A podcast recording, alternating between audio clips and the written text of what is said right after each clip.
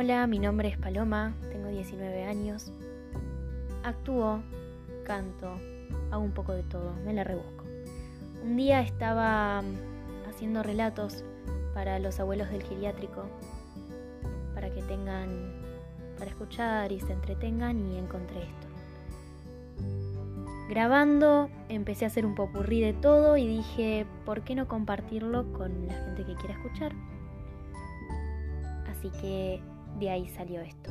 Van a encontrar relatos de amor, eh, relatos de, de experiencias de personas, cuentos para chicos, un popurrí de todo, como bien dije anteriormente. Les mando un beso y espero que lo disfruten.